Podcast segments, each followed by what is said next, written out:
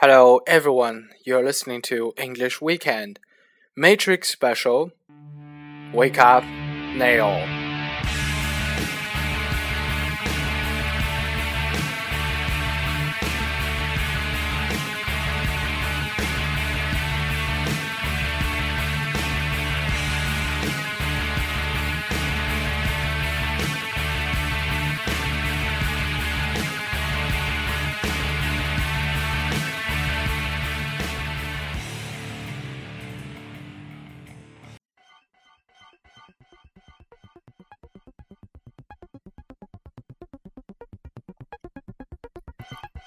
Hello, guys. You're listening to English Weekend, and tonight the main topic will be about the famous movie Matrix.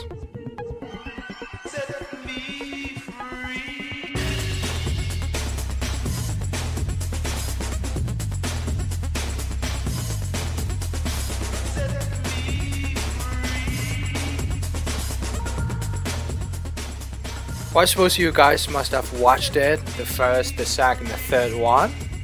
And maybe some of you have watched it more than one time since you are a fan of Keanu Reeves, right?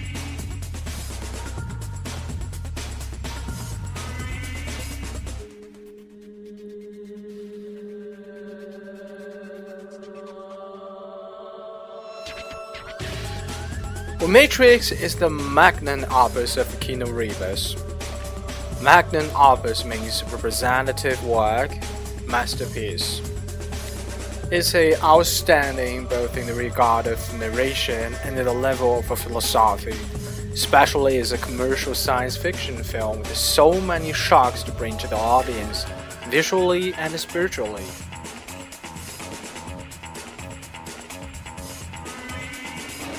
Well, I think Matrix is a great movie.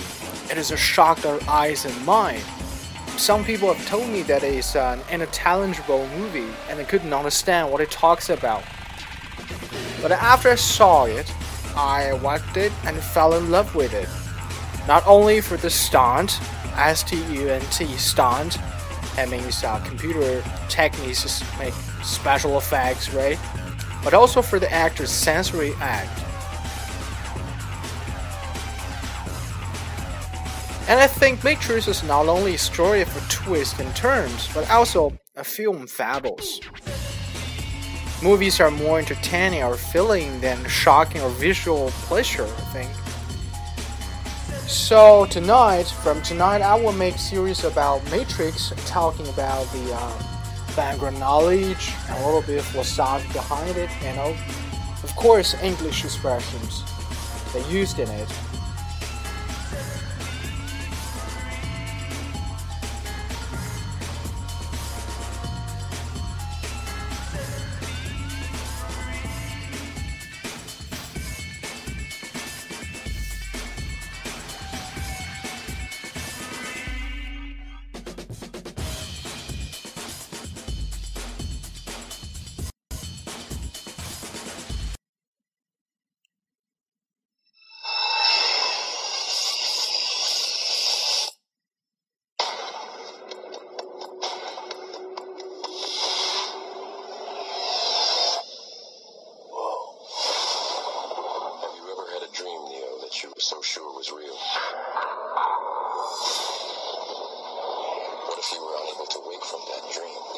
Know the difference between the dream world and the real world?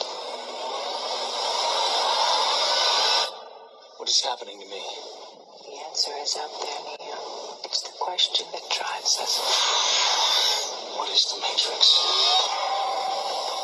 The Matrix is the world that has been pulled over your eyes to blind you from the truth.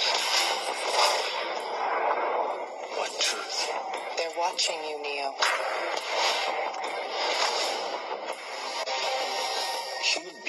Disease. You are a cancer of this planet. And we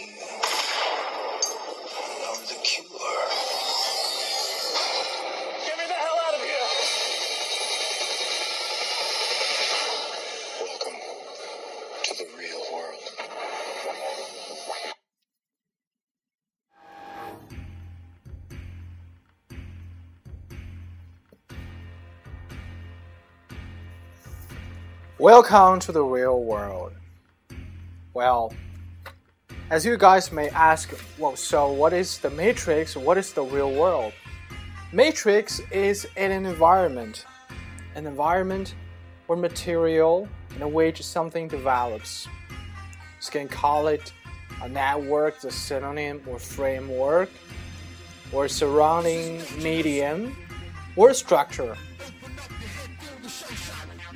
It, it'd be like the air we breathe, the water we drink, or the environment, the world that we see.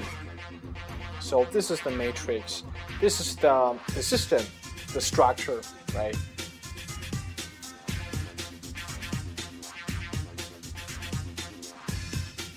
And what is the story about Matrix?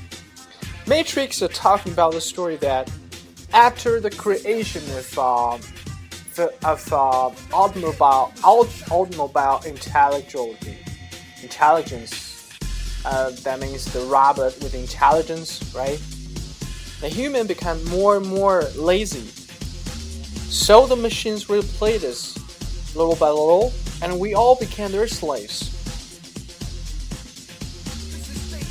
So the idea of the matrix is opposite to what we think that technology oriented, which is driving the power to sharks.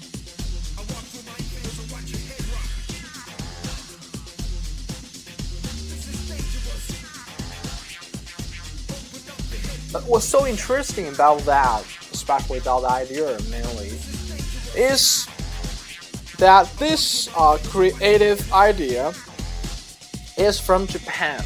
Can you imagine it? This idea is being brought from Japan, and more specifically speaking from the Japanese manga called Ghost in the Shell.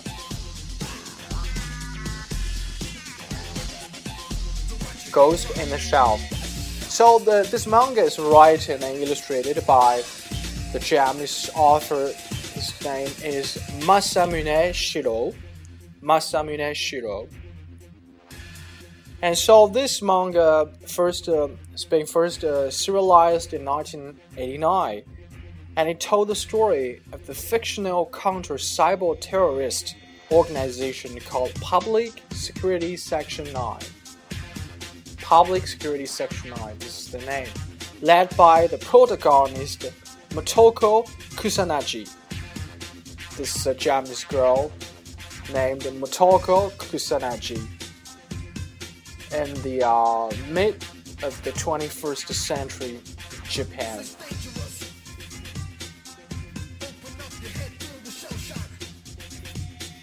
So we can see, we can tell that the influence of Japanese animation, Japanese manga, is omnipresent. Omnipresent means it's everywhere, so powerful.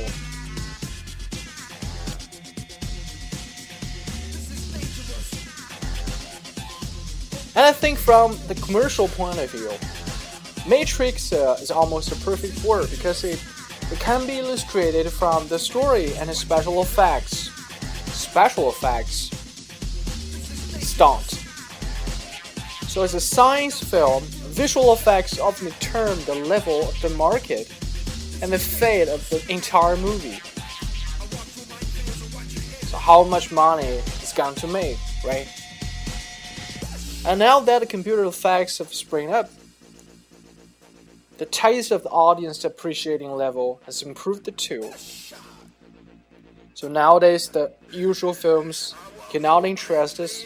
We viewers want to see the films that have good visual effects and impressive story. And in the in the movie, in the Matrix, I think the the most impressive scenario, science, it's the Bali time, right?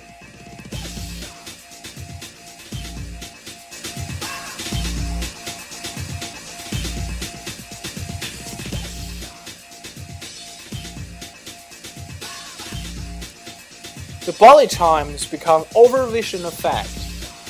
Many movies imitate Matrix and Swag every now and then.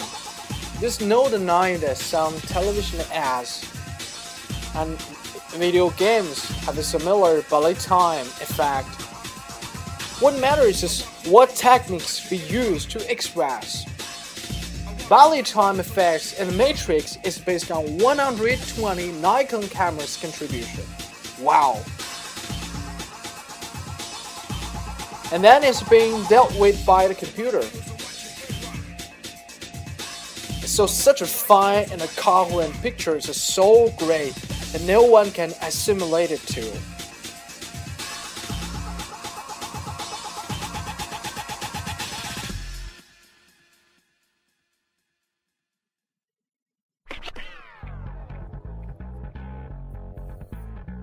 And so now let's move on to the story and the characters.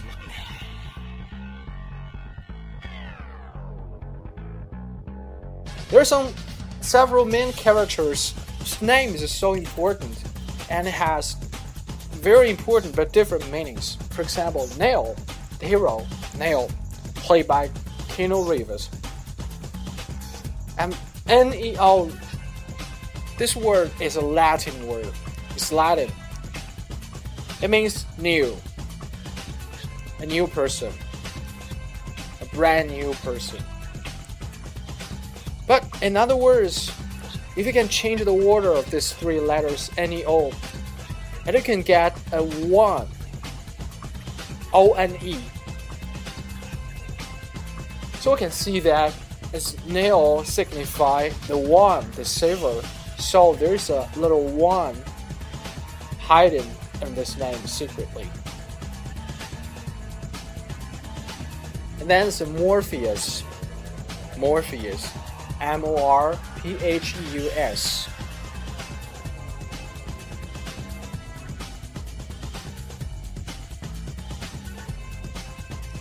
His name is the son of Somnus, means the son of sleep and dreams.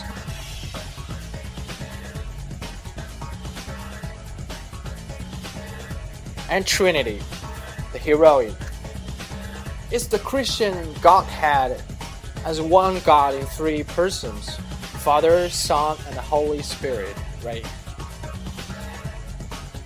So I think she uh, she represents the inspiration to the hero, to the nail, as he as she kissed the hero last in the film, right?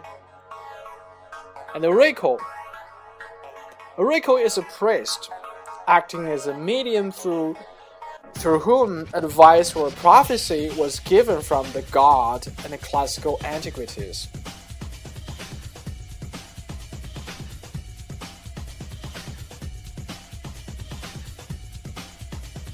And Zion.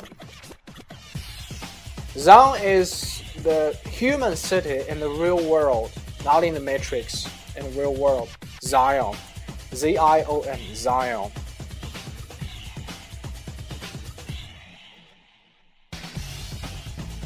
Zion actually is uh, is a Jewish, you know, is a Jewish term. It's uh, the hill, the Jerusalem on which the city of David was built.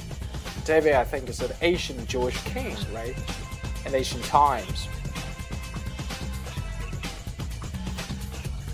So I can think more or less these names are something to do with the religion and the religion and spiritual something like that, right? So there's a very deep philosophy hidden behind this story. And we're going to talk about the, uh, the story little by little and to learn some English expressions in the next episode. Okay.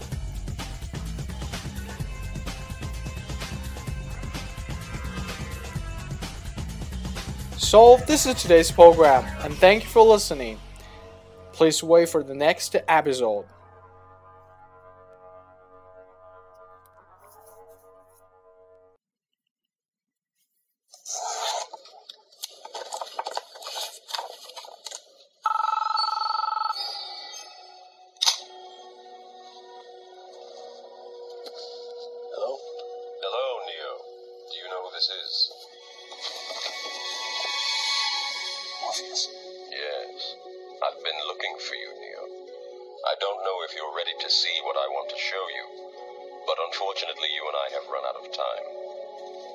They're coming for you, Neo, and I don't know what they're going to do. Who's coming for me? Stand up and see for yourself. Right, right now? Yes. Now. Do it slowly.